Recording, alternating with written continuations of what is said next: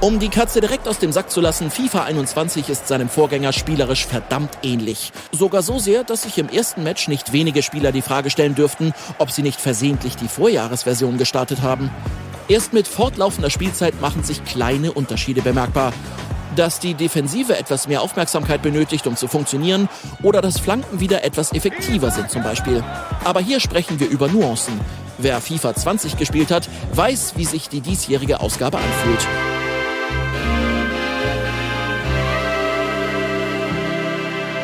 Die nächste Folge von der Ersatzbank und endlich ist FIFA 21 für alle spielbar. Ich muss sagen, ich hatte tatsächlich jetzt dann auch einen Vorabzugang mit der Vollversion, aber auch nur irgendwie, ich glaube, zwei Tage vorher und ich hatte jetzt auch nicht so viel Zeit da reinzugehen. Trotzdem, Mero, heute in dieser Folge wird es um den Release gehen, unter anderem, es wird um alles, was jetzt schon so passiert ist und es ist tatsächlich schon einiges passiert in FIFA 21, beziehungsweise in diesem ja, kleinen Zeitfenster der, der Saison. Und da müssen wir drüber sprechen. Deswegen neue Folge natürlich mit dir. Diesmal allerdings ohne weitere Gäste. Ja, hallo. Ja, viel passiert, es ist viel los. Wir haben auch selbst die ersten Eindrücke schon gesammelt und ich denke, ähm, nachdem wir die letzte Folge so ein bisschen in allgemeinen ja, über FIFA und Ultimate Team als solches gehalten haben mit den Jungs vom Unmuted Podcast. Übrigens, absolute Empfehlung geht raus an die Folge. Die war wirklich richtig schön zum Anhören und wir haben über viele Dinge geredet. Dementsprechend äh, haben wir jetzt aber auch einiges aufzuholen und da ist echt eine Menge passiert. Unsere Themenliste ist lang, ja, wir sind nicht immer unvorbereitet, aber äh, das heißt nicht immer, dass eine koordinierte Folge draus wird, ne? Ja, richtig. Das ist erstmal nur so ein Leitfaden. Mal gucken, wo das am Ende hinführt. Fangen wir vielleicht an, mit, um wirklich einen Anschluss an die Folge mit Unmuted zu bekommen. Da ging es ja um Road to Glory und um FIFA Points. Ist das gut, ist das nicht gut, etc. Und man muss sagen, wir können mit Pack Battles, was jetzt gerade irgendwie so das Ding zu sein scheint schon wieder, also ich meine, dass Packs an sich der Content to go sind bei den meisten YouTubern mittlerweile, ist leider so, muss man sagen. Ist nicht schön, aber passiert. Und irgendwie hat das nochmal zugenommen. Und jetzt ist die Frage, braucht es diesen Content eigentlich? Und ist das überhaupt sinnvoll, diesen Content zu bringen? Weiß ich nicht. Also, ähm, ich hatte ja schon am Anfang von FIFA 21 zum Pre-Release so ein bisschen die Diskussion, dass wir mehr Packs als Gameplay auf Twitch und Co. hatten, was durchaus einige als Eindruck bestätigen konnten. Andere meinten dann so, ja, man konnte kein Gameplay bringen, weil man eben 10 bis 15 Minuten auf Gegner warten musste. Auch das sehe ich ein. Aber andererseits ist doch die Frage, ähm, Packs sind mittlerweile der Content, Packs sind das Problem. Packs sind die Wurzel von allem, was mittlerweile im FIFA-Universum passiert. Und das ist wirklich richtig bitter, ehrlich gesagt. Und das ist irgendwie auch ein bisschen traurig. Und es ist auch anstrengend. Also wir haben Pack-Battles mit 2 Millionen Points hier, Pack-Battles mit 200.000 Points da. Wir haben hier als YouTube-Format Pack-Battles und da und hier. Und es ist ein bisschen schade eigentlich. Ich meine, klar, als grundlegende Sache in FIFA Ultimate Team brauchen wir Packs, um an Karten zu kommen, um mit, damit irgendwas abzureißen. Aber es ist mittlerweile eigentlich so, dass die Leute wollen Packs sehen Gameplay ist irgendwie. Ich würde nicht mal sagen, dass es zweitrangig ist. Es ist irgendwo hinter Menü und Packs verschwunden mittlerweile bei vielen Leuten auch teilweise. Ja, und das ist schade. Ich verstehe ja noch, wenn es ein Pack-Battle ist, bei dem man irgendwie eine gewisse Anzahl an Packs zieht und danach ein Team daraus baut. Also quasi aus dem Best-of, was du so gezogen hast, musst du irgendwie ein Team bauen und dann wird gegeneinander gespielt oder sowas. Das sehe ich irgendwie ein, weil das hat ja irgendwie, ne, du musst dann so wie ein Draft, du musst nehmen, was du kriegst und damit irgendwas Cooles bauen. Aber so dieses reine, ja, wer zieht halt mehr hohe Karten, es ist einfach nur, es ist nur Glück. So, wenn da Team 1 gegen Team 2 irgend so Pack-Battle macht, das hat ja überhaupt keine Aussage über irgendein Skill oder irgendwas. Ich finde das total Banane. Das ist total dumm. Ja, es ist halt irgendwie noch mehr Glücksspiel promoten, als es sowieso schon ist. So ein bisschen gerade diese Pack-Battles, sag ich mal. Aber andererseits muss man halt auch, wenn man auf die Zahlen der Zuschauer guckt, sagen, es gibt den Content Creatern recht, denn es schalten viele Leute ein. Und ja, ich weiß es nicht. Also da liegt halt das Grundproblem in den Packs und in den Wahrscheinlichkeiten und in diesem ganzen Ding, worum dieser Modus eigentlich existiert. Da können wir jetzt eine ellenlange Diskussion drüber aufmachen, aber ich glaube, wir sind uns einig, dass so wie das im Moment läuft, irgendwie einfach nicht cool ist für FIFA als solches. Ja, auf jeden Fall. Und wo man da anschließen kann, wenn wir jetzt schon über Packs reden, ist auch das Packweight. Ich habe heute, also wir nehmen am Montag auf und ich habe heute Morgen so zum Spaß noch meine Squad Battle Rewards geöffnet. Ich habe Gold 3 gemacht. Irgendwie hatte gestern dann keine Lust mehr noch weiterzuspielen, weil ich dachte, okay, komm, Ich kann die Zeit auch sinnvoller verbringen. Und Gold 3 ist jetzt nicht wirklich krass. Was kriegst du da? Irgendwie 10.000 Münzen und irgendwie so zwei eher unterdurchschnittliche Packs. Ich habe trotzdem im einen Pack Koke gezogen und ähm, Aspilicueta, also einen 85er und einen 84er, was schon echt ganz gut ist. Und dann im nächsten Pack Renato Sanchez als Inform, der auch irgendwie so 65k oder so auf der PlayStation wert ist. Also es hat sich richtig gelohnt für mich. Und irgendwie ist das Packweight an sich tendenziell hoch, oder? Ja, also was Packweight angeht, muss ich sagen, gestern Abend hatte ich jetzt kein Glück, aber ansonsten kann ich mich bis jetzt eigentlich überhaupt nicht beschweren. Ich meine, ich habe jetzt aus dem äh, 12 seltene Spieler-Pack für, glaube ich, 25 Flankenvorlagen. Am Ende äh, Leroy Sané Untrade gezogen. Ähm, ich habe am letzten Freitag auch. Deswegen ist er in deinem Team. Richtig. Ach so. ja, okay, ich dachte schon so, weil wirklich, ganz kurz, äh, um das zu erklären, ich hatte, nachdem Mero mir sein Team geschickt hat, mal gesagt, so, hä, Sané, geiler Spieler an sich, natürlich ein Bayern-Spieler, klar, aber so 70 Ausdauer ist einfach wirklich nicht sexy.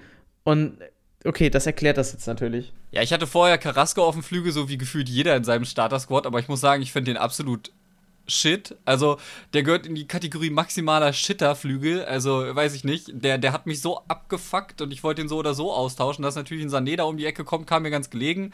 Ähm, ich kann mich, wie gesagt, insgesamt nicht beschweren. Ich habe den Alejandro Gomez in Form, der auch in meinem Team ist, den habe ich zum Beispiel auch gezogen. Ja, ich habe einen Kimmich letzten Freitag gezogen. Ich habe einen Icardi Untrade, ich habe einen Thiago Silva Untrade. Also insgesamt habe ich sehr, sehr gute Packs. Gestern Abend war das erste Mal, dass ich keine guten Packs hatte bei den Squad Battles Rewards. Abgesehen davon, dass ich einen Draft-Token hatte, was das Ganze irgendwie wieder gerettet hat. Und insgesamt muss ich sagen, das Packweight jetzt zum Start ist sehr, sehr gut, aber da kommen auch noch viele andere Faktoren mit rein. Das muss man eben auch sagen. Und das ist zum Beispiel die Rewards aus Division Rivals für die Placements. Man kann äh, RTG-technisch gesehen da echt deutlich mehr rausholen jetzt einfach. Ja, und ich war sehr überrascht, dass es ja auch für einen Aufstieg in Division Rivals schon Coins gibt. Also ist natürlich cool, dass erstmal Rewards und so, die man dann auch bekommt. Und auch für die Placements hat man ja schon richtig viel Geld bekommen. Also ich glaube, wenn du fünf Siege geholt hast, waren es irgendwie 124.000 oder sowas. Ich habe mit drei Siegen, nee, doch drei Siegen, einer Niederlage, einem Unentschieden, habe ich 64.000 oder sowas bekommen. Also auch ordentlich. Und das macht natürlich schon Laune. Und es motiviert auch nochmal mehr. Und ich habe jetzt irgendwie für den Aufstieg in Division 3 auch nochmal 25.000 bekommen. In der Tat, also ich, ich finde die Rewards ganz gut. Das sind zwar einmalige Rewards, aber gerade wenn man am Anfang viel Zeit reinsteckt, bringt das einfach auch richtig viel. Wie gesagt, mein, mein Team ist jetzt, wenn ich die Untrades rausrechne, wahrscheinlich so ungefähr, oder was heißt die Untrade? Wenn ich den Untrade rausrechne, ist mein Team ungefähr 600k wert. Ich meine, den Alejandro Gomez musste ich halt nicht bezahlen, aber der ist seine 200.000 Münzen wert. Und äh, ja, keine Ahnung, ich habe aktuell auch schon wieder 190.000 Münzen auf der Kante habe dieses Team und eine volle Transferliste im Moment. Und ich glaube, und das muss ich auch ganz klar aus meiner Sicht sagen, so motiviert zu einem FIFA war ich das letzte Mal, glaube ich, in FIFA 18 zu einem Start. Also in FIFA 19. Das ist, das ist spannend. Äh, FIFA 19 war auch irgendwie cool, aber da hat mich recht schnell dieses ja, Zirkus-Gameplay irgendwie auch abgeturnt, muss ich sagen. Ich habe da relativ viel noch in Ultimate Team gespielt, aber nicht ansatzweise so viel wie in 17 und in 18. Und in 20 war für mich halt komplett vorbei. Also die Jungs aus dem, ne, ich habe sie ja letztes Jahr schon gegrüßt, die Jungs aus dem äh, Notfall-Discord-Server. Ähm, also was wir dieses Jahr abreißen, letztes Jahr haben die Jungs das vor allen Dingen alleine abgerissen. Und dieses Jahr bin ich die ganze Zeit dabei. Also die haben auch schon gesagt so, Miro, was ist denn bei dir los dieses Jahr, ne? Also ich, mir macht das Spiel echt Spaß. Ich äh, kann zwar noch nicht verteidigen, ähm, aber es wird besser. Also ich habe jetzt mittlerweile 10 Spiele zu null geschafft. Vorher habe ich, glaube ich, kein einziges geschafft, aber es macht Spaß und ich stecke halt echt viel Zeit rein, weil es wirklich, wirklich sich einfach besser anfühlt. Ich weiß, dass das Spiel noch lange nicht seine Meta gefunden hat und ich weiß, dass es Leute gibt, die auf jeden Fall auch bunkern, aber ich habe einfach das Gefühl, mehr Möglichkeiten zu haben gegen diese Leute. Das habe ich schon auch, aber bevor wir jetzt über diese ganzen Features sprechen, ich bin, also ich habe noch gar nicht so viel Zeit reinstecken können, weil einfach noch so viele andere Dinge sind. Ich bin jetzt gerade umgezogen Anfang Oktober und äh, ich muss noch so viele andere Dinge parallel machen. Da ist gar nicht die Zeit, um jetzt da richtig reinzugrinden. Ich hätte allerdings auch wirklich Lust. Es macht mir nämlich grundsätzlich auch Spaß. Ich hatte jetzt die ersten Spiele, hatte ich wirklich Schwierigkeiten auch zu spielen. Ich habe viele Fehler gemacht, total dumm und auch echt so diese klassischen FIFA-Spiele gespielt. Also, wo du wirklich du weißt, du bist der bessere Spieler, aber du verlierst trotzdem irgendwie mit vier Toren Unterschied oder sowas, weil du es einfach nicht gebacken bekommst, das Tor zu treffen. Und eigentlich jeden Angriff, den du einfängst, der geht auch rein. hängt natürlich auch mit einem Team ein bisschen zusammen, was jetzt noch nicht so stark ist. Andere rennen da ja schon mit was weiß ich wie rum. Aber ich muss sagen, der Start an sich wirkt erstmal gut. Und wenn man jetzt aus Gameplay guckt, dann muss man sagen, ich habe äh, gestern den Game 2 Beitrag noch gesehen. Und da, ah, das war auch eher natürlich eher oberflächlich so insgesamt. Da ging es aber zum Beispiel auch kurz um das neue Dribbling, also dieses, oh, wie heißt's? Also das, das mit R1, äh, Agile Dribbling ist es doch, glaube ich, ne? Und das ist so ein, also ganz komisch, das ist nicht wirklich realistisch, weil der Ball da irgendwie so ganz schnell irgendwie zwischen den Beinen hin und her flippt und so. Das ist eine coole Mechanik. Ähm, ich finde die Creative Runs eigentlich ganz gut im Kern. Also ich habe damit schon sehr, sehr gute Laufwege gemacht, aber es funktioniert teilweise noch überhaupt nicht richtig. Und was mich dabei stört, und das haben wir nicht auf der Themenliste, aber das ist ein Punkt, den ich unbedingt mal besprechen möchte mit dir, die Doppelbelegung der Tasten ist teilweise übelst nervig, gerade wenn man die Creative Runs benutzt. Ja, Punkt. Ja, es ist ein bisschen anstrengend. Äh, Creative Runs gehört zu den Dingen, die ich auch ein bisschen geübt habe vorher im Anschlussmodus, weil ich mich so gar nicht damit auseinandergesetzt hatte tatsächlich. Und ich muss dann sagen, sobald ich das erste Spiel gestartet habe mit Creative Runs, habe ich halt einfach direkt vier Tore damit vorbereitet. Ich habe das erste Spiel 5-0 gewonnen und habe direkt vier Tore vorbereitet, weil ich äh, über meine Flüge den Lozano Inform und Sané immer in den, Ab äh, in den Rücken der Abwehr geschickt habe, die durchgeschickt habe und dann immer quergelegt habe und habe direkt quasi vier Tore vorbereitet. Die Creative Runs sind geil, aber wenn man diese nicht so drauf hat, ist es mehr so, als würde man sein ganzes Team in den Angriff schicken, ehrlich gesagt. Ja, aber das finde ich noch gar nicht. Ich finde es vor allem schlimm. Ich mache viele richtige Laufwege. Übrigens, da der Tipp, macht niemals gerade Laufwege nach vorne, sondern immer diagonal. Ist gerade von den Flügeln, wie Merus gesagt hat, ist super OP dann. Aber für mich ist es immer so schwierig dann, weil wenn du L1 zum Beispiel hältst, also erstmal musst du ja den richtigen Spieler anwählen können. Du siehst ja auch nicht, welchen Spieler du jetzt quasi dann schickst. Weil manchmal schickt das irgendwie, also, weil du ungefähr kurz in diese Richtung drückst, wo der Spieler, also in, wo du den Spieler auswählen möchtest und dann ja noch die Richtung. Und erstmal bewegt sich dann ganz oft ja auch der Spieler kurz in diese Richtung, dem, der am Ball ist. Und mit L1 macht er dann ja auch nochmal ein anderes Dribbling und so. Das ist alles. Uh, Manchmal macht er noch irgendwelche Übersteiger oder sowas und manchmal wird es irgendwie gar nicht genommen.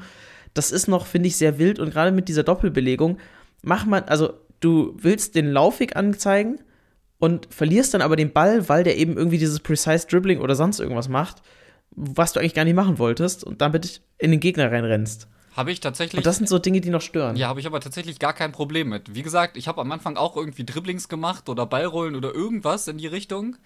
Aber dann habe ich mich halt hingesetzt und habe das echt mal. Ich habe ein verdammtes Anstoßspiel genommen, die Minuten auf 20 gestellt und habe da wirklich die ganze Zeit rumprobiert, bis ich das jedes Mal hinbekommen habe. Und seitdem mache ich da auch keine Tricks mehr oder irgendwelchen unnötigen Bums, sondern ich mache Creative Runs. Und das konsequent, dauerhaft und das ist richtig, richtig gut. Also dieses Feature ist wirklich überragend. Ich habe auch aus Creative Runs und Player Lock zusammen mittlerweile schon ein Tor erzielt. Auch mit ähm, Player Lock gemacht, Creative Run eingegeben, den Spieler auf den Flügel geschickt, in die Mitte gelaufen, Ball gefordert, Tor erzielt.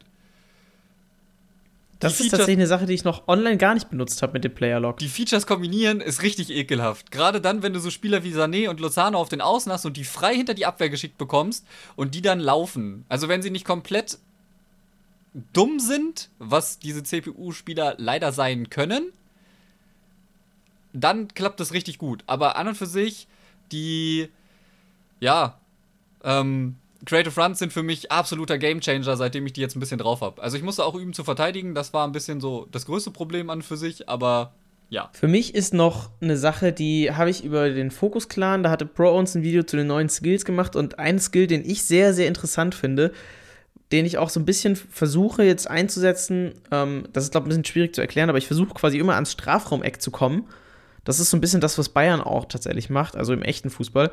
Und dann zweimal R1 drücken, dann macht er so einen kurzen, schnellen Antritt und der ist richtig, richtig schnell. Wenn du da einen freien Raum hast, ziehst du auch wie, wir erinnern uns vielleicht Bayern gegen Barcelona Champions League, ziehst du vorbei wie Alfonso Davies an Nelson Semedo und hast einen freien Raum.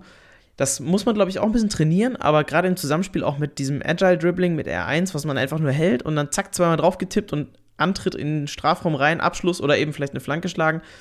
Das ist auch richtig, richtig gut. Muss man ein bisschen üben, aber finde ich eine gute Option. Ja, der Bridge Move ist echt nice, aber man sollte bei dem Skill immer begutachten oder berücksichtigen, der führt diesen Skill nur rechts herum aus. Der legt den Ball nicht links rum vorbei, er legt ihn immer nur rechts rum vorbei. Das heißt, wenn der Verteidiger rechts von euch oder so ist, habt ihr echt einen großen Nachteil, weil ihr in den meisten Fällen den Ball da reinlegen würdet. Also das muss man dazu sagen. Der Bridge Skill ist wirklich nice, aber eben wird nur rechts rum ausgeführt. Ich finde, das ist entscheidend. Wobei der Bridge Skill, meinst du da diesen Tunnler-Move? Nein, nein. Ich meine da, gar nicht diesen Tunnler-Move. Nein, nein. Der Bridge Skill ist das mit R1 zweimal vorlegen, also seitlich vorbeilegen. Das ist der Bridge Move. Und was du meinst, ist der Directional Nutmeg mit L1 und R1. Der ist übrigens Okay, auch gut. sehr zu empfehlen, tatsächlich. Ähm, aber wie gesagt, das sind alles so Dinge, die man halt auch einfach üben muss. Im Idealfall kann man sowas auch gegen Squad Battles üben auf äh, leichterem Niveau oder sowas. Das geht alles. Aber nichtsdestotrotz, die Skills sind wirklich effektiv. Noch zusätzlich effektiv, welchen ich auf jeden Fall empfehlen kann, ist der Drag to Heal. Der führt auch dazu, dass man die Gegner oft, richtig oft auf dem falschen Fuß erwischt, tatsächlich. Also, das ist schon nicht so schlecht. Ähm, aber der Bridge Move, der ist nice, den habe ich am Anfang auch relativ viel benutzt, aber durch seine Limitiertheit auf die rechte Seite only habe ich mich eher wieder davon verabschiedet und gehe Richtung äh, rechter Stick und R2 Doppeltippen Dribbling tatsächlich. Das ist auch interessant. Also mit diesen kurzen Tempo-Wechseln kann man in jedem Fall was machen und dadurch wirkt das Spiel, um jetzt auch wieder auf diesen Game 2-Beitrag zu gehen, da ging es, ja, äh, vielleicht haben wir das am, am Clip auch am Anfang, keine Ahnung, musst du ja schneiden, vielleicht machst du das vielleicht auch nicht, aber diese, es geht darum, eigentlich das Spielgefühl und auch die Grafik, und das haben sie sehr gut gemacht, finde ich. Die haben mal diesen Ein, diese Einlaufsequenz, also ne, wo die Mannschaften sich am Anfang noch abklatschen und so weiter, haben sie mal gegengeschnitten. Also so Splitscreen, auf der einen Seite war FIFA 20, auf der anderen Seite FIFA 21. Es war wirklich da, genau dasselbe. Mag vielleicht jetzt auch dran liegen, dass es noch die alte Konsolengeneration ist und so, aber die Grafik hat sich erstmal nicht verändert. Und das Erscheinungsbild und das Spielgefühl an sich finde ich auch nicht so viel.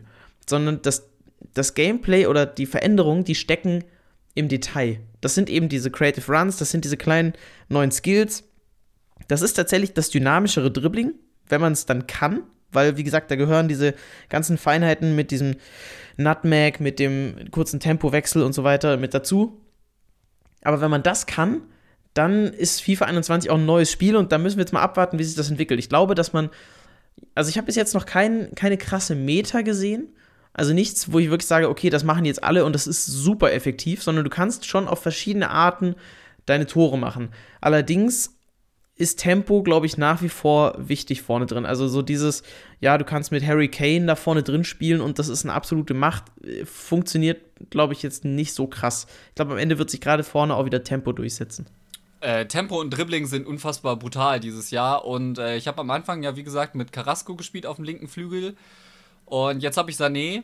Und ähm, was ich dieses Jahr als krassen Indikator finde, ob sich ein Spieler gut eignet oder nicht, ist, nimm den Spieler und mach R1 Dribbling. Wenn das unfassbar schnell und irgendwie dynamisch aussieht, dann ist er gut geeignet für FIFA 21. Zum Beispiel hatte ich halt vorher Jorente und Carrasco und jetzt habe ich Kimmich und Sané. Und die beiden sehen in diesem R1-Dribbling viel krasser aus, als es Carrasco und Jorente waren. Und ich finde, das ist ein brutaler Indikator. Zum Beispiel der Linksverteidiger, der Juri Bercice, glaube ich, heißt. Der ist der 83er Spanier. Der ist wirklich gut. Der macht wirklich Spaß. Und der ist zum Beispiel mit diesem R1-Dribbling auch nicht schlecht gewesen. Jetzt habe ich Davies und die beiden nehmen sich gar nichts. Da finde ich, merke ich kaum Unterschied. Davies ist vor allen Dingen brutal schnell. Das muss man einfach so sagen. Aber der Unterschied liegt vor allen Dingen jetzt bei der Teamveränderung in Sané und Kimmich. Die haben mein Spiel auf ein anderes Level gehoben, einfach weil sie viel dynamischer sind. Und das ist wirklich stark. Und ich denke, das wird ein Indikator sein. Nicht nur Tempo, Tempo ist wirklich wichtig, aber vor allen Dingen auch Dribbling. Nicht Beweglichkeit, so wie letztes Jahr irgendwie, sondern Dribbling. Und das ist schon krass, einfach. Also, das ist wirklich insane, muss ich sagen. Wie stehst du denn zu den Flanken? Es hieß ja, dass die Flanken überarbeitet wurden und auch die Kopfbälle überarbeitet wurden. Die sind ja jetzt manuell. Ich habe das dann auch gemerkt und habe direkt gemerkt, auch wie schlecht ich bei Kopfbällen ziele. Ich habe das in Squad Battles ein bisschen ausprobiert, aber ich habe da jetzt auch nicht auf höchster Schwierigkeitsstufe gespielt, sondern einfach nur irgendwie Profi oder sowas. Einfach um ein paar Aufgaben auch nebenbei erledigen zu können noch. Wie siehst du das aktuell? Weil es ist schon nett, aber Kopfbälle sind schon nicht mehr ganz so einfach. Po, ja, ähm, Kopfbälle, ehrlich gesagt, meine gehen quasi alle aufs Tor, aber die wenigsten gehen rein. Ähm, Also nicht alle gehen aufs Tor, aber sehr, sehr viele. Ich habe wenig, die vorbeigehen. Ich ziehe da recht gut, aber ich habe, muss ich auch sagen, ja den Vorteil, dass ich schon die Beta spielen konnte und mich da schon ein bisschen daran gewöhnt habe. Flanken habe ich zum Beispiel persönlich auch auf manuell. Also, dass die nicht so krass assisted sind, wie das zum Beispiel jetzt Mo Aubameyang macht. Der sagt ja einfach, er stellt auf assisted und flankt rein. Funktioniert gut, sieht geil aus. Aber ähm, ich habe das Gefühl, dass meine Flanken, wenn ich die manuell spiele, ja, ich hau die ein oder andere auch gerne mal einfach ins Lau äh, in Laufrichtung ins Nirvana. Aber, muss ich ja auch sagen, wenn dann meine Flanken kommen, habe ich das Gefühl, dass sie besser kommen, als wenn sie assisted kommen, so wie ich es auch eine Zeit lang gespielt habe. Also ich habe es getestet, die kommen dann halt immer gleich irgendwie. Falls du verstehst, was ich meine. Äh, ich denke nicht, dass äh, Flanken irgendwie Meta werden. Eher werden es wieder die 5-Sterne-Skiller mit Elastikos und Co. Das wird Meta werden und ich finde Flanken auch nicht OP. Flanken sind ein nützliches Mittel, aber kein ähm, kein OP-Kram, so wie es mal in 17, glaube ich, war, wo gefühlt jeder Fla äh, jede Flanke auch zu einem Kopfball geführt hat damals. Ja, oder wie in 18 oder in 19. In 19 meinst du. Das, ja. In 19, ja. Also wir müssen mal noch ein bisschen abwarten. Das ist natürlich auch noch alles sehr jung und die ganzen E-Sportler müssen sich alle erst noch richtig reinfuchsen und dann werden wir das beim ersten Turnier spätestens dann auch erleben. Was ganz gut ist äh, als Überleitung, denn wir möchten auch mal ganz kurz drüber sprechen, über die Global Series. Da ist ja jetzt bekannt geworden, wie das Ganze aussieht. Ich glaube, da haben wir im Detail noch gar nicht drüber gesprochen. Es wird ja viele Regionals-Turniere geben und dann wird das Ganze ausgespielt in Regional Playoffs und die besten Spieler aus jeder Region, also aus den Playoffs jeweils, kommen dann zur Weltmeisterschaft. Was an sich, finde ich, eine gute Sache ist. Man muss jetzt abwarten, wie das Ganze läuft, weil im Detail ist es dann auch wieder ja, muss man mal abwarten, wie das dann läuft. Es ist aber schon mal gut, dass für die äh, E-Sportler auf jeden Fall die Swiss Rounds bei den Qualifiern wegfallen. Denn das wäre, glaube ich, echt mies gewesen. Es gibt dafür jetzt ein Double Elimination Format. Aber das im Detail, wenn euch das interessiert, dann lest das mal in den Pitch Notes nach. Da steht das auch alles äh, aufgelistet mit allen Events etc. Und dann verfolgt das mal so ein bisschen. Was ganz interessant ist und ein bisschen ja, ich weiß nicht, ob es kritisch ist oder nicht, aber EA behält sich nach wie vor das Recht vor, jeden Spieler aus jedem Grund im Prinzip zu bannen können aus der Global Series. Also das ist jetzt sehr hart formuliert, aber im Prinzip steht es genau so drin. Also für jeden Grund kann EA einen Spieler disqualifizieren. Und das ist schon sehr hart. Also auch da wieder es sollte eigentlich, meiner Meinung nach, und ich glaube, das ist auch deine Meinung, Mero, aber korrigiere das gleich gerne, es müsste ein, ein Spielerrat oder irgendeine eine zweite Meinung geben, die bei sowas mitentscheiden kann. Ob das jetzt Vereine sind, also Vereinsverantwortliche oder irgendwelche Spieler, ist egal, aber es muss neben EA, finde ich, nochmal irgendein so Kontrollgremium geben, das gerade in solchen Fragen dann das Urteil, sage ich mal, bestätigt oder sagt, nee, es ist nicht rechtens und wir machen, also der darf weiterspielen. Es fehlt auf jeden Fall irgendwie eine weitere Instanz, das ist klar. Das sollte man auch irgendwie nicht. Weiß nicht, also man, man kann da einfach nicht das einfach so EA als Alleinherrscher stehen lassen. Das ist einfach kritisch. Ähm, der E-Sport, FIFA E-Sport hat als solches sowieso schon ganz viele Probleme und das macht es irgendwie zusätzlich schwierig, dass EA, und das ist ja auch das Problem, was zum Beispiel der Deutsche Olympiabund mit E-Sport als Olympiadensport hat, dass eben die Entwickler in Alleinherrscher sind dafür, wie sich so ein Sport am Ende entwickeln kann. Und genau das haben wir so als Problem bei EA am Ende. Ja, EA hat alles in der Hand. EA kann von jetzt auf gleich alles killen, so wie äh, zu Corona quasi. Ohne Infos, monatelang alles down. Das war richtig bitter. Und das ist all das, was eben der, der Deutsche Olympiabund eben da zum Beispiel auch kritisiert, dass die Publisher Alleinherrscher darüber sind, wie sich dieser E-Sport entwickeln kann und alles alleine in der Hand haben und auch vermutlich, so habe ich das zumindest aus der einen oder anderen Pressemitteilung rausgelesen, sich nicht unbedingt in diese Entscheidungen, wie zum Beispiel Bans, auch reinreden lassen wollen. Und das ist genau das Problem. Da muss, müssen irgendwie weitere Instanzen her. Ja, also zumindest mal eine weitere Instanz. Einfach nur wirklich, es kann ja, die können ja diese Entscheidung auch treffen, wenn das aufgrund des Regelwerks ist und so weiter und das klare festgelegte Regeln sind, ist das ja alles okay, aber irgendeine zweite Instanz, die wie gesagt einfach nur dieses Urteil bestätigt oder ein Veto einlegen kann, dass da irgendwie nochmal dann äh, drüber nachverhandelt wird.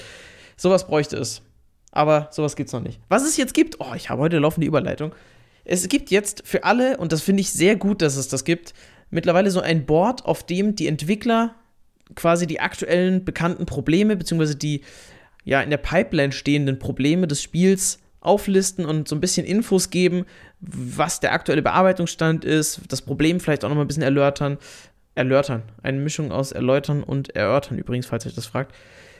Und das ist, finde ich, sehr gut, weil das in die richtige Richtung geht, wieder mehr Kommunikation, mehr Transparenz. Man muss sich die Kommunikation in dem Sinne quasi selber holen, aber es gibt trotzdem einen Einblick, was beim Spiel passiert und woran gerade ein bisschen gearbeitet wird. Mal gucken, ob das auch wirklich über die ganze Saison hin durchläuft, also dass die wirklich, also dass man auch mitbekommt, dass da die ganze Zeit was passiert. Denn es gibt so viele Baustellen, also allein in der Web-App gibt es noch so viele Baustellen, es gibt in der Companion-App Baustellen, es gibt im Spiel selbst noch Baustellen, weil, ja, ich weiß nicht. Also guckt mal einfach, wenn ihr EA Sports FIFA Tracker sucht, das ist so ein Trello-Board, dann kommt ihr da drauf und dann kriegt ihr das. Und jetzt möchte ich also ich glaube, das ist die Info, die wir dazu sagen wollten, Miro, sonst fügt du gleich noch was hinzu. Was ich jetzt sagen möchte, das Schlimmste in FIFA 21, was ich bis jetzt gefunden habe, ist das Menü. Wie blöd ist dieses Menü bitte? Das ist super laggy, das ist, finde ich, super komisch aufgebaut. Also, mir, das, ist, das gefällt mir überhaupt nicht. Okay, bevor wir jetzt über das Menü lästern, was durchaus nachvollziehbar ist an vielen Punkten, möchte ich gerne nochmal auf den EA Sports FIFA Tracker zurückkommen. Denn äh, der Dunes and Dragon, der ja bei EA auch dabei ist, also der ist ja ähm, First Player Operations Producer für EA FIFA. Ich gucke gerade noch mal genau auf seinem Twitter-Profil nach. Der hat gestern zum Beispiel eine Umfrage auf seinem Account äh, gemacht, so wie gefällt euch der EASF Tracker Live denn jetzt so nach einer Woche? Und äh, es sind 681 Votes und davon haben 63% dafür gestimmt, was zur Hölle ist das eigentlich? Ähm, ich glaube, das lässt tief blicken und ich finde, das ist entscheidend. Jeder, der jetzt hier zuhört und sich wirklich intensiv mit dem FIFA-Kosmos beschäftigt, der sollte sich diesen EASF-Tracker anschauen und vor allen Dingen auch Bookmarken, denn da sind viele Dinge drauf, über die man sich durchaus hier und da mal aufregt. Zum Beispiel habe ich ganz oft gelesen, warum sind denn diese blöden Wappen nicht auf den Trikots? Das ist da bereits drin, da arbeiten die dran. Ähm, es gibt Probleme im Karrieremodus, auch die sind da bereits ausgeführt und da steht zum Beispiel auch, wie lange ist das schon eingetragen, wer hat das eingetragen, wie viele Leute backen das, also wie viele Leute haben dieses Problem auch schon zum Beispiel erlebt. Das ist ein Kommunikationstool gewissermaßen, was wir von EA gefordert haben und was endlich da ist und ich glaube, es fliegt noch sehr, sehr unterm Radar und das sollten wir mehr wahrnehmen einfach. Und äh, dementsprechend schaut das an, guckt es nach bookmarkt es euch, verfolgt es, wenn ihr Probleme mit dem Spiel habt. Schaut, ob ihr das da auch habt oder dass, dass euer Problem da vielleicht schon getrackt ist und dann backt dieses Problem als solches, dass sie sehen, okay, das kommt wirklich oft vor. So, okay, Punkt. Menü, FIFA 21, ähm, unintuitiv und schwierig. Manchmal. Oft, fast immer. Also ich glaube, das fasst es eigentlich ganz gut zusammen. Es ist sehr hakelig, ganz oft. Ähm, bei mir geht es tatsächlich und ich glaube, das liegt daran, dass ich in meiner PlayStation Pro eine SSD eingebaut habe. Das haben ja die meisten Leute nicht. Ich habe das gemacht, weil meine PlayStation ist zu heiß geworden. Dadurch musste ich die Festplatte tauschen und dann habe ich mich dagegen entschieden, wieder eine HDD einzubauen. Und ich glaube, die SSD rettet mir tatsächlich im Menü den Arsch. Aber ähm, ich sehe das ganz oft, zum Beispiel bei Massive gestern bei dem Pack Battle äh, VfL Launch Event mit Salzor, die Hahn, Payne und Massive eben und die haben alle gleichzeitig ein Pack aufgemacht und während die anderen quasi schon beim Spieler waren, haben sich bei Massive gerade erstmal die Türen geladen. Ähm, ich glaube, das erfasst die Menüerfahrung für viele Leute sehr genau aktuell. Und ich weiß nicht, was da passiert ist, aber es ist nicht cool. Ja, nicht cool ist, finde ich, noch übertrieben. Also ich finde das super super schwierig und das nervt mich total. Also, das macht gar keinen Spaß, so allein der Menü-Grind. Massive ist ja auch ein gutes Beispiel für Menü-Grind. Der sitzt vor allem im FIFA-Menü rum, macht irgendwelche SPCs und Packs auf und so, aber der macht jetzt nicht wirklich viel Gameplay. Und der, boah, wie mich das abfacken würde. Das ist ja so schlimm. Und übrigens, auch da, es gibt ja jetzt ganz viele Cosmetics in Ultimate Team. die man sich teilweise über die Ziele erspielen kann, die man in Packs bekommen kann. Ganz ehrlich, es ist schön, dass es das gibt, aber es ist mir sowas von egal.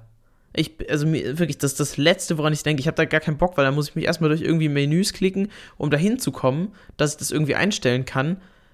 Und es juckt mich einfach so überhaupt nicht.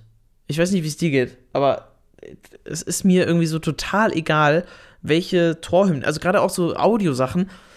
Ich habe den Ton von FIFA eh nicht an, im Normalfall.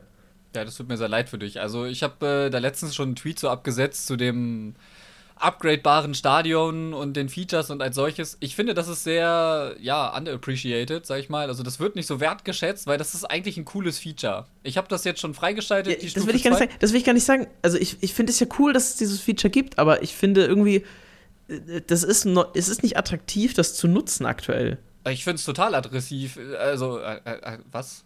Ähm, attraktiv, das zu nutzen tatsächlich, weil ich. Ähm, also ich bin ein Fan von Fußball. Ich bin ich, ich leide auch mit Schalke, weil einer meiner besten Kumpels halt eben Schalke-Fan ist und das hat mich so auch geprägt, aber im Großen und Ganzen bin ich vor allen Dingen einfach irgendwie Fußballfan und kein Clubfan oder so und diese ganzen Stadien, also ich fand Anfield cool, so der Klassiker, ne, von den großen Stadien. Ich bin auch zum Beispiel, habe ich äh, Chelsea gefeiert zu ihrer großen Zeit mit Lampard, Drogba, Anelka und Co. Deswegen habe ich die Stamford Bridge auch oft gespielt. Dann habe ich aber in den letzten Jahren hatten wir vor allen Dingen den Einheitsbrei FEWC Stadion. Das war, was wir gespielt haben. Und ich finde diese neuen individualisierbaren Stadien inklusive Torsounds, Feuerwerk und hast du nicht gesehen, finde ich persönlich wirklich cool mich stören auch diese Pack-Filler nicht, weil ob ich da jetzt nun Fitness drin habe oder Tor-Songs oder irgendwelche Choreos, ist am Ende auch egal. Am Ende habe ich Pack-Filler. That's it. So. Aber ähm, mit den Pack-Fillern kann ich äh, aktuell im Gegensatz zur Fitness richtig Kohle machen, weil die teilweise komplett extinkt sind. Ähm, das ist so aus Trader-Sicht ganz nett. Aber ähm, ich persönlich finde es ganz cool. Ähm, der Captain Schimmel, auch von uns aus dem Discord, hat sich quasi sein komplettes Stadion in Rot eingefärbt und hat sich so das reine Energiestadion nachgebaut, so als solches. Ähm, hat auch die Choreo gekauft und alles überall ist Köln Sachen und so. Und er will auch zum Beispiel unbedingt Weekend League spielen. Warum? Weil du nämlich Goat bekommst. Du bekommst diese Ziege für die Weekend League Spieler als Statue, die du dir an den Rand stellen kannst. Und dann hast du quasi Hannes den Geistbock da links am Rand stehen. Das finde ich kannst geil. du auch, du kriegst eine, Sil du kriegst eine silberne Ziege für 250 äh, Rivals-Siege, glaube ich. Also das geht auch über Rivals. Ja, eben. So, ne? Also ja, ich muss sagen, insgesamt ist das cool. Momentan habe ich noch keinen Mehrwert da drin gesehen, aber das wird natürlich, also hoffentlich mit, mit Promos und so weiter, wo dann auch mehr Cosmetics dazukommen, also so ein Halloween, irgendwelche Sachen, so ein großer Kürbis oder irgendwas, was man da sich dann reinstellen kann da kommt natürlich dann cool, was Cooles da auf uns zu. Was mich zum Beispiel aber auch noch stört, sind diese hässlichen Wappen und so weiter, die wir im Battle Pass auch bekommen. Also dieser Bär oder dieses Eichhörnchen oder so. Das ist ja so ein Quatsch. Also das, das, das sieht einfach nicht gut aus. Es gibt richtig coole Sachen. Also man kriegt ja so ein paar Choreo, Trophäen, was weiß ich, dafür irgendwelche Abschlüsse oder sonst was. Und das ist ja dann irgendwas Fußballgrafisches, aber so diese ganzen Tiere und so weiter. Das, also das ist, glaube ich, keine Ahnung. Das ist komischer Content. Ja, das ist am Ende aber ja auch immer. Von mir aus. Ja, ist ja am Ende auch immer persönlicher Geschmack, ne? Wie man solche Wappen findet. Aber ich muss auch sagen, dass diese Echtbilder von Bär-Eichhörnchen und ich weiß gar nicht mehr, was das andere war, schon irgendwie sehr surreal in dem Spiel wirkten und auch die Choreos. Also ich hatte das Eichhörnchen einfach mal so aus Spaß angemacht. Ich habe das nach einem Spiel auch direkt wieder ausgemacht. Weil es wirkt so verloren irgendwie in dem Spiel. Ähm, ja, genau, das ist so ganz komisch irgendwie. Das weiß ich nicht. Also ich bin gespannt, ob sie da Sachen besser einarbeiten können. Also letztes Jahr zum Beispiel, weil du es auch angesprochen hast, die Halloween-Sachen waren teilweise sehr, sehr cool. Also gerade dieses Haunted House-Choreo-Ding fand ich sehr nice und äh, da sind auf jeden Fall Potenziale da, aber ja, also diese, diese Real-Wappen, die sahen schon komisch aus. Ich gehe davon aus, dass die irgendwie wieder Kultstatus erlangen werden, bestimmt. Aber äh, muss man mal abwarten. Also mein persönlicher Geschmack ist es auch nicht, aber ich bin mir sicher, irgendwer feiert das total feierbar sind auch die Wants-to-Watch-Karten, die jetzt wieder draußen sind. Das heißt, es ist auch für Trader jetzt wieder ganz spannend, mit diesen Karten zu handeln, denn jedes Mal, wenn dann die Spiele die Spieler spielen und dann gut performen, dann steigen die plötzlich ganz schnell hoch und dann fallen sie wieder und so. Also da passiert auch wieder relativ viel auf dem Markt und damit eigentlich der Beginn direkt aus Trader-Sicht ganz interessant und auch so ein bisschen spannend. Das Team, das erste, was wir bekommen haben, das ist ganz ordentlich, würde ich mal sagen. Da sind einige interessante Karten dabei, unter anderem ja zum Beispiel Timo Werner.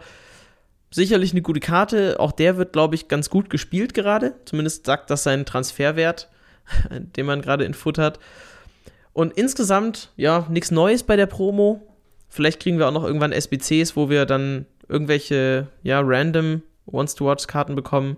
Das, wobei das kommt ja eigentlich immer erst ein bisschen später. Ja, aber ne? Stand jetzt haben wir ja schon drei OTW-SBCs. Wir haben den Thiago das Silva stimmt. als Vote-Gewinner. Ja, der hat sich durchgesetzt gegen David Silva.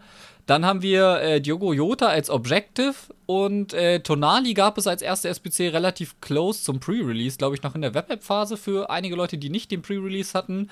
Dann haben wir bekommen, wie heißt er denn? Huang Hee Chan von RB Leipzig.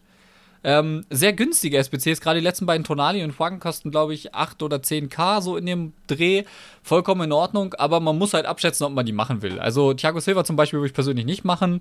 Ähm, weiß nicht, äh, persönliches Empfinden. Huang ist auch so eine Sache. Ich habe den in meinem Starter-Squad gespielt, hat sehr viel Spaß gemacht, aber der hat bis jetzt, glaube ich, noch keinen Startelf-Einsatz bekommen, ist zweimal von der Bank bekommen und dafür 10k jetzt irgendwie wieder eine Untrade-Karte ballern, weiß ich nicht. Wen ich gemacht habe, ist Tonali, weil ich den äh, prinzipiell die Karte sehr, sehr geil finde und ich habe auch den Future Star letztes Jahr gefeiert. Und wenn er jetzt das ganze Jahr kein Upgrade bekommt, ja, dann habe ich halt Pech gehabt, aber ich feiere die Karte einfach.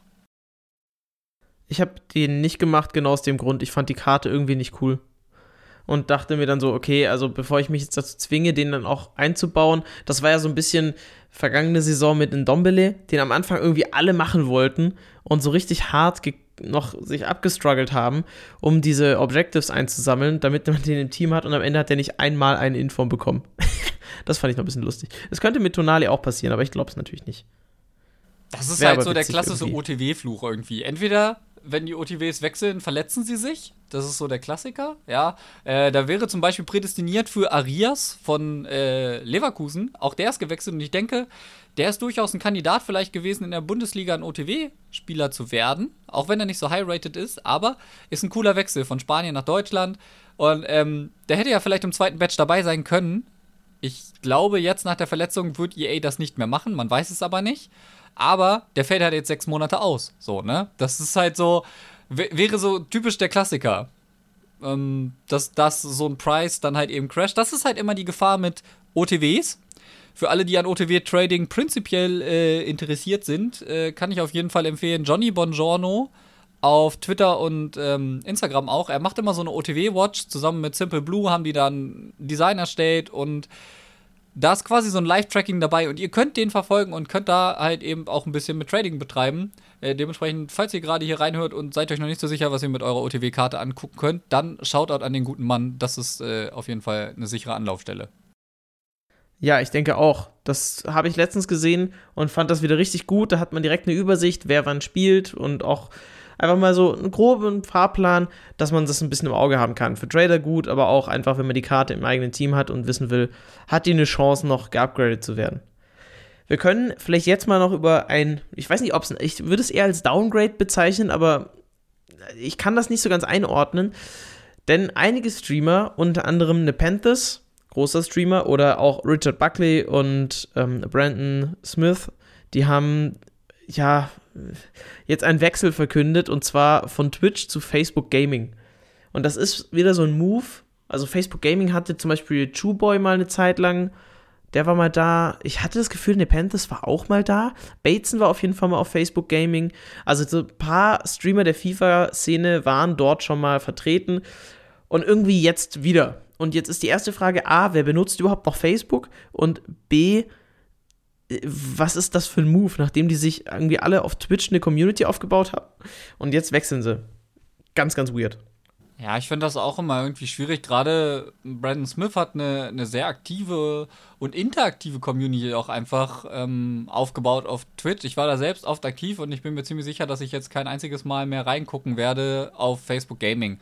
Also Facebook Gaming, boah, ja, keine Ahnung. Also die strömen hier so ein bisschen auf den Markt und ich habe auch Angst, dass das noch irgendwie weiter im FIFA-Kosmos um sich greifen könnte und wir Live-Events auf einmal äh, auf Facebook Gaming gucken müssen und das wäre irgendwie belastend. Was ich aber Gott sei Dank nicht glaube, weil ja EA eben auch die Live-Viewer-Rewards vorgestellt hat und die sind, glaube ich, im Moment aktuell so eine Sache, dass das vor allen Dingen auf Twitch klappt und deswegen bin ich da noch ein bisschen beruhigt. Aber es ist schon weiß nicht, Facebook Gaming Everywhere war so ein bisschen die Kategorie, ja. Und ähm, das war schon irgendwie anstrengend, muss ich sagen. Und ich bin echt gespannt, ob da noch mehr Leute folgen am Ende. Weil, ja, es ist eigentlich nicht so die beste Plattform, gerade für die jüngere Zielgruppe. Und stell dir mal vor, du müsstest dann deinen Facebook-Account, sofern du denn noch einen hast, wieder mit deinem EA-Profil verknüpfen. Das wäre so ganz komisch. Und dann gehst du auf Facebook mal wieder nach, weiß ich nicht wie lange, und siehst erstmal, was da gerade alles so passiert. Ah, ganz gruseliges Gefühl. Ich bin regelmäßig aus Facebook und es ist gruselig. Das liegt aber daran, dass gerade die deutsche Pro-Club-Community weiterhin sehr hardstuck auf Facebook ist, tatsächlich, muss man sagen. Ähm, das ist ein grundlegendes Problem, aber ist jetzt auch nicht ganz so schlimm. Also eigentlich nutze ich meinen Facebook-Account nur noch für die Pro-Club-Community, um ehrlich zu sein. Na gut. So, dann machen wir jetzt noch ganz kurz zwei kleine Updates zum Schluss der Folge. Nämlich das eine ist, Timox ist zurück beim VfL Wolfsburg. Nach einem Jahr bei B360 und auch da muss ich sagen, er war nicht wirklich erfolgreich, also eigentlich gar nicht. Er hat nicht wirklich was gerissen. Jetzt ist er zurück bei Wolfsburg. Die haben ja unter anderem Dullen Mike abgegeben wieder an Neo. Also da ist ein bisschen Bewegung wieder drin. Timox ist zurück. Ähm, Henso ist allerdings geblieben. Der hat seinen Vertrag ja. verlängert. Dafür jetzt neu bei B360 oder B360 Eisvogel. Auch ein Spieler, der in FIFA 20 eigentlich gar nicht präsent war.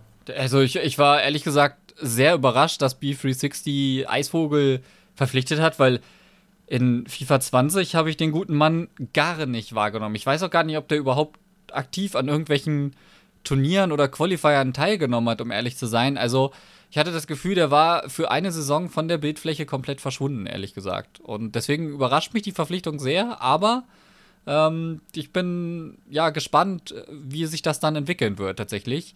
Ähm, das Wechselkarussell diese Saison ist doch schon auch irgendwie sehr wild wieder. Also es macht Spaß, das zu beobachten. Ja, mit Lefty zu, zu Gladbach zum Beispiel auch, ähm, Gaucho zu, zu Leipzig, Umut ist, glaube ich, auch bei Leipzig, wenn ich das richtig im Kopf habe und so. Also es sind viele interessante Teams jetzt auch wieder da. Chihan eben bei, äh, bei, bei Bochum. Wir haben den BVB, der jetzt auf den Plan getreten ist, der aber erstmal an keinen offiziellen Wettbewerben teilgenommen hat oder die aber übrigens richtig gute Followerzahlen haben, ne? Die haben jetzt eine eigene Grafik gepostet. Ich glaube, die haben äh, alle überholt. Ja, alle Vereine. Auf, auf jeden Twitch. Fall. Ich denke mal, das war auch von vielen Fans. Es sind ja viele junge Fans, BVB-Fans, muss man einfach sagen. Also viele junge Leute auch teilweise, finde ich. Also in meiner persönlichen Wahrnehmung. Und die sind schon sehr ähm, Games interessiert, denke ich mal. Und deswegen wäre eine E-Sport-Orientierung des Vereins eigentlich sehr positiv für die und ich glaube, das wirkt sich auch gerade aus. Und man muss ja auch sagen, die hatten jetzt ihren ersten quasi offiziellen Spielerauftritt gegen Bochum und haben die mit 3 zu 8 overall doch recht hops genommen, wie man so schön sagt auf Neudeutsch. Ja. Und in diesem Sinne können wir das, glaube ich, abhaken. Ein VBL-Thema können wir noch kurz aufmachen, nämlich Leno Esports. Die sind ja hier quasi bei mir um die Ecke in Stuttgart. Die kooperieren mit Heidenheim ein Spieler davon, wobei ich bin mir jetzt nicht mehr ganz sicher, ob er noch bei Leno Esports ist, ist der Niklas Flöck. Der hatte kurz überlegt, ob er seine FIFA-Karriere an den Nagel hängt. Und jetzt hat er sich dann doch entschieden, nochmal aufzulaufen und, und zwar für den SV Sandhausen, vertritt dort den Verein in der Virtual Bundesliga, aber der, äh, also Leno Esports kooperiert mit Heidenheim. Das ist zumindest dann sowas eine halbwegs regionale Geschichte. Also Stuttgart-Heidenheim ist ja, weiß ich nicht, so eineinhalb Stunden irgendwie voneinander weg. Und ähm, ja, die treten dann in dem Fall in der VBL an, gemeinsam. Das ist aber eigentlich auch nur so eine, eine Randnotiz, die man mal, ja, kann man mal gehört haben. So. Genau. Also, wie gesagt, äh, Niklas Flöck wird ja auch gut belohnt für seinen äh, doch nicht Rückschritt, denn ich meine, heute nach dem Vorbesteller hat er einfach BBR 9 gezogen und äh, wie ihr seht, wenn ihr nur dran glaubt, kann alles passieren. Dementsprechend wünschen wir euch noch eine schöne ja, Woche. Danke für die Nachricht. Jetzt bin ich echt neidisch. Das ist ja, ein bisschen, ne? Also Aber nee. es ist okay. Nee, kein Ding. Ähm, wir wünschen euch allen eine schöne Woche. Wir hören uns bald wieder, denn am Freitag kommt das nächste OTW-Event. Mal gucken, wie schnell wir da eine Folge aufnehmen können. Äh, das Team kommt am Mittwoch, genau wie das neue Team of the Week. Was übrigens auch ein cooles Feature ist, dass das Team of the Week nicht mehr angekündigt wird, sondern angekündigt und released wird gleichzeitig. Persönlich finde ich das ganz nice. Das gibt ein bisschen mehr Hype, ja. Und dementsprechend mit dem Hype auf die nächste Folge entlassen wir euch. Macht es gut. auf Wiedersehen. Wiederhören. Wie auch immer.